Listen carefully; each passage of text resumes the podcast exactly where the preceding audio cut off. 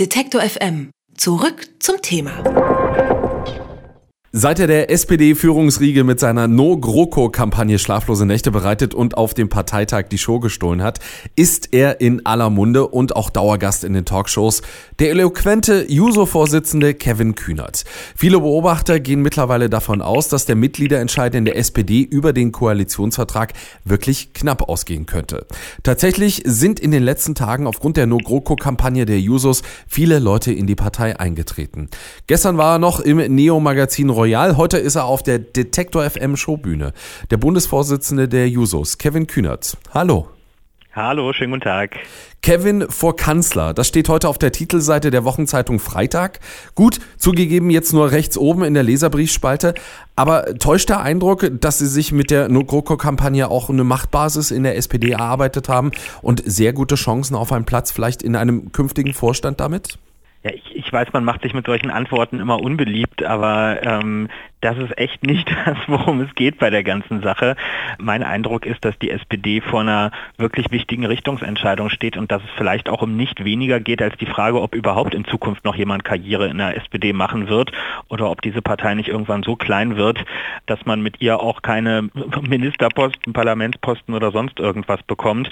Und insofern arbeiten wir einfach daran, dass äh, die Geschichte der SPD nicht in einigen Jahren endet, sondern dass sie weitergeht. Wenn wir das hinkriegen, dann wäre schon eine Menge geschafft und dafür stelle ich mich gerne sehr weit hinten an. Also Kevin Kühnert sieht das ganz große Bild der SPD in sich, äh, aber haben Sie nicht vielleicht trotzdem ganz persönliche Ziele? Parteivorstand, vielleicht später mal Minister? Mir geht es ja so wie den meisten anderen auch. Wir sind irgendwann mal in eine Partei eingetreten, in meinem Fall mit 15 Jahren, aus sehr grundsätzlichen idealistischen Überzeugungen. Und an denen hat sich auch nichts geändert bis heute.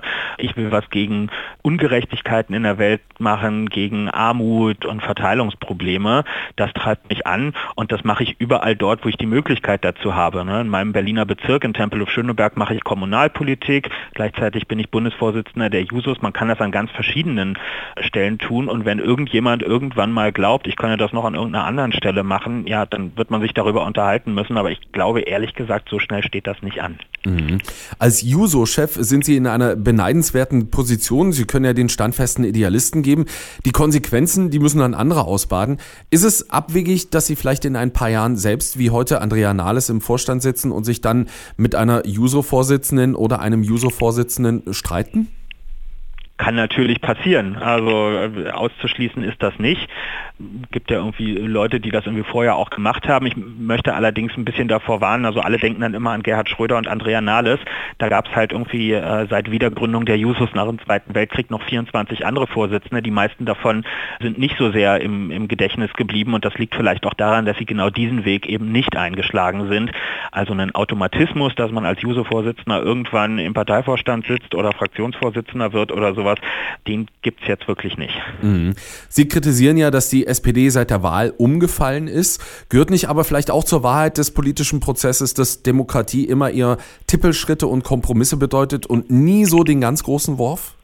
Das ist ein ganz wichtiger Punkt. Also ich habe auch kein Problem damit, wenn Leute auch mal ihre Position ändern. Das haben wir, glaube ich, alle auch im Alltag schon mal gemacht und dafür kann man auch grundsätzlich Verständnis haben. Es gibt nur eine Voraussetzung dafür. Man muss erklären können, warum man seine Position geändert hat und es muss dann für andere nachvollziehbar sein. Und hier fängt das Problem der SPD an. Mir hat bis heute niemand plausibel erklären können, was denn nun eigentlich die grundlegende Änderung gewesen ist, die dazu geführt hat, dass man von einem strikten GroKo-Ablehnungskurs auf ein GroKo, na vielleicht doch Kurs eingeschwenkt ist. Die SPD hat ja noch, nachdem die Jamaika-Gespräche geplatzt waren, gesagt, wir bleiben bei unserem Nein und ist dann innerhalb von ganz wenigen Tagen, äh, hat sie sich um 180 Grad gedreht. Und ich frage mich bis heute, was, was ist denn da passiert? Ja, der Bundespräsident hat sich vor eine Kamera gestellt und hat gesagt, die Parteien sollen miteinander reden. Das war eigentlich alles und das ist auch völlig okay. Auch wir Jusos haben nie gesagt, dass wir gegen Gespräche sind. Wir haben nur gesagt, man kann Gespräche auch mit anderen Zielen führen, zum Beispiel über eine Minderheitsregierung oder ein Kooperations Koalitionsmodell ähm, sprechen. Stattdessen ging der Weg dann aber sehr schnell in Richtung einer erneuten großen Koalition. Und das ist das, was ich kritisiere und was eben auch viele SPD-Mitglieder so verständnislos zurückgelassen hat. Ganz aktuell liegt die SPD ja in allen Umfragen bei weniger als 20 Prozent. Sind da mögliche Neuwahlen, die ja durchaus äh, möglich sind, sollte es zu einer No-GroKo kommen? Ist das nicht total gefährlich für die SPD? Ja, ich glaube, der Punkt, äh, an, an dem man das hätte entschärfen können, der ist längst verpasst worden. Ne? Der Zickzackkurs der letzten Monate hat halt dazu geführt, dass es eine gewisse Zerrissenheit innerhalb der SPD und auch um sie herum gibt. Und meine These ist, dass es längst kein Szenario mehr gibt, in dem es nicht wenigstens kurzfristig wehtun wird. Ich merke das ja selbst in Gesprächen und bei den ganzen E-Mails, die mir Leute schreiben. Es gibt einen Teil der Leute, die sagen, ihr müsst jetzt in diese Koalition gehen, ihr müsst Verantwortung übernehmen. Und es gibt den anderen Teil der Leute, die sagen, bloß keine erneute große Koalition erspart uns diese weiteren vier Jahre Hängepartie. Und völlig egal, wie sich die SPD jetzt äh, entscheidet, eine der beiden Gruppen wird enttäuscht zurückbleiben und wird sagen, die SPD hat nicht das gemacht, was ich mir von ihr gewünscht habe und manche davon werden die SPD dann vielleicht auch beim nächsten Mal nicht wählen. So, und wenn man sich auf diesen Gedanken erstmal eingelassen hat und zur Kenntnis nimmt, dass es so oder so erstmal schmerzhaft wird, dann fällt es vielleicht ein bisschen leichter, ähm, wenigstens mit Selbstbewusstsein die Entscheidung zu treffen, die man dann trifft, weil nur das kann die Voraussetzung dafür sein, dann einen neuen Weg einzuschlagen und neue Zustimmung zu bekommen von den Leuten, die sich schon längst abgewendet haben. Zum Beispiel von denen, die schon vor den letzten großen Koalitionen gesagt haben, ich will doch nicht die SPD, damit sie mit der CDU, CSU die ganze Zeit ins Bett steigt. Da sind viele Willens, wieder zu uns zurückzukommen. Das merkt man dieser Tage. Einige von denen treten auch gerade ein in die SPD. Ähm, und ich glaube, die wollen abgeholt werden. Mhm. Es sind ja wirklich ganz viele in der SPD, die betonen, die Partei muss sich irgendwie neu aufstellen, egal was da jetzt rauskommt. Äh, da scheinen sich alle Genossen erstmal einig zu sein. Aber was sind denn so konkrete Inhalte und Themen, mit denen das dann gelingen kann? Ist erstmal äh, insofern wichtiger Punkt. Ich glaube auch, die, die Erneuerung muss vor allem eine inhaltliche sein, weil wir sind eine politische Partei. Politische Parteien werden für ihr Programm gewählt und wir können intern uns immer ganz toll darüber unterhalten, wie wir unsere Arbeitsstrukturen ändern. Das interessiert die Leute draußen aber relativ wenig. Also insofern richtig, es geht um inhaltliche Änderungen und ich glaube ganz konkret, dass wir dass wir viel mehr zuspitzen müssen bei unseren Themen, um wieder unterscheidbarer von der Union zu werden. Gucke ich mir zum Beispiel an, dass ähm, in großen Koalitionen wir seit mittlerweile zwölf Jahren die Frage vor uns herschieben, ob es eigentlich in Zukunft noch eine, eine gesetzliche, ordentliche Rente in Deutschland geben wird, dann ist das eine Frage, die viele betrifft. Und zwar nicht, wie manche immer denken, ältere Menschen, sondern das ist eine Frage, die für Jüngere in der Gesellschaft wichtig ist. In meiner Generation äh, stehen viele ganz konkret vor dem Problem, schließe ich jetzt so eine komische private Altersvorsorge ab, weil ich mir nicht sicher sein kann, ob die Rente später mal reicht, oder lasse ich das sein? Das ist eine nicht ganz unwesentliche Entscheidung und die Politik lässt diese Leute seit Jahren mit dieser Sorge alleine, weil sie nicht entscheidet, wie es dort weitergeht. Und genauso ist es zum Beispiel beim Thema Investitionen. Alle klagen darüber, dass wir dreistellige Milliardenbeträge vor uns herschieben, die eigentlich mal investiert werden müssten. Digitalisierung, Verkehr, Bildung.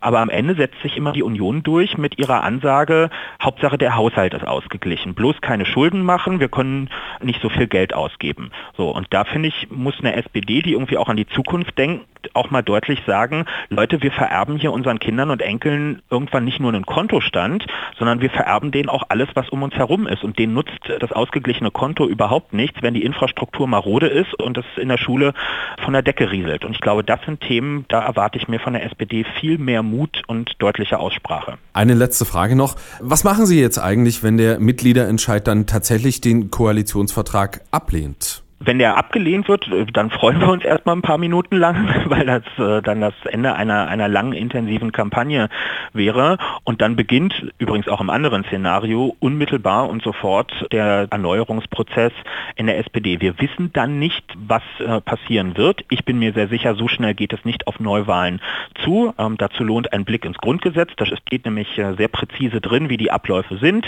Und äh, die Parteien können mitnichten mal eben entscheiden, äh, dass es Neuwahlen gibt, sondern sondern das ist ziemlich kompliziert. Und ich würde mich auch weiterhin dafür einsetzen, ähm, dass man von Seiten der SPD aus ein Angebot unterbreitet, eine Minderheitsregierung auch zu tolerieren. Aber so oder so muss die SPD sich daneben auf die nächste Wahl, wann immer sie sein wird, vorbereiten und das heißt vor allem eine neue Programmatik erarbeiten, denn für die letzte Programmatik haben wir letztes Jahr im September 20,5 Prozent bekommen. Diese Programmatik hat also von den Wählerinnen und Wählern eine Absage bekommen und deswegen werden wir diesen inhaltlichen Erneuerungsprozess in schnellstmöglicher Geschwindigkeit einfordern. Das sagt der Juso-Chef Kevin Kühnert, wahrscheinlich der Mann der Stunde in der SPD. Mit ihm habe ich über Kompromissbereitschaft, Alternativen zur GroKo und auch die eigenen Ambitionen gesprochen. Vielen Dank für das Gespräch, Kevin Kühnert. Dankeschön. Alle Beiträge, Reportagen und Interviews können Sie jederzeit nachhören im Netz auf detektor.fm.